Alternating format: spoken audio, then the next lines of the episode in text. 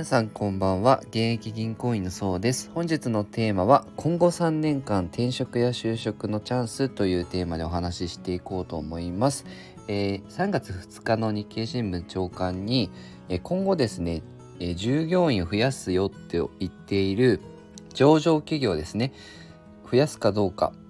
のアンケート調査を行ったんですけどそれが70.1%と過去最高になったんですね。まあ、今まで新型コロナウイルスの感染拡大で採用を控えていたその反動が出てるんですけど、まあ、これから24年度まで従業員増やしていくよっていうふうに答えた企業がやっぱ増えてるんですよね。まあ、あのコロナの関係で、まあ、早期退職募ったりとかで従業員減らしてしまってただ今度は、まあ、コロナが落ち着いてきた時に人減らしすぎてしまって人手が足りないっていう風になっていきそうなので会社の方もですね従業員を増やしていくよっていう意欲があの伺えるんですけどやっぱりリーマンショックとかそういうなんとかショックコロナショックとかの時って同じ企業でも採用のそもそもの母数が違ったりするんですよね。私の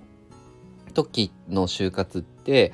まあ2000 2016年とかだったので割とあの景気があのアベノミクスのおかげで